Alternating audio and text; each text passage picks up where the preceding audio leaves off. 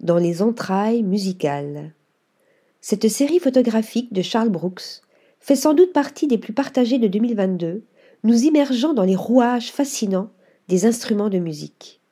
Cet ancien violoncelliste a joué pendant 20 ans avec les plus grands orchestres du monde avant de se reconvertir dans la photographie en 2016. Architecture et musique nous invitent ainsi à contempler ces espaces invisibles des instruments personne ne peut aller, hormis les experts qui les fabriquent et les techniciens qui les réparent. Le photographe néo-zélandais explore leur fonctionnement interne à l'aide de lentilles de sonde, un mélange de centaines de photos utilisées dans un procédé d'empilement qui transforme ces petits espaces en de véritables univers infinis. Les images composites nous content dès lors les histoires de ces instruments avant, à percussion et à cordes, dans un jeu d'ombre et de lumière.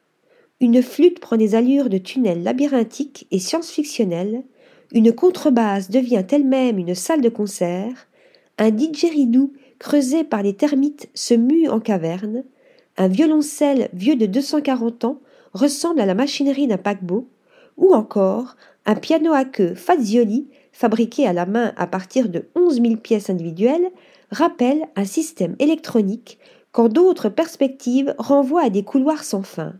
Pas étonnant que cette série soit devenue l'une des plus populaires de l'année.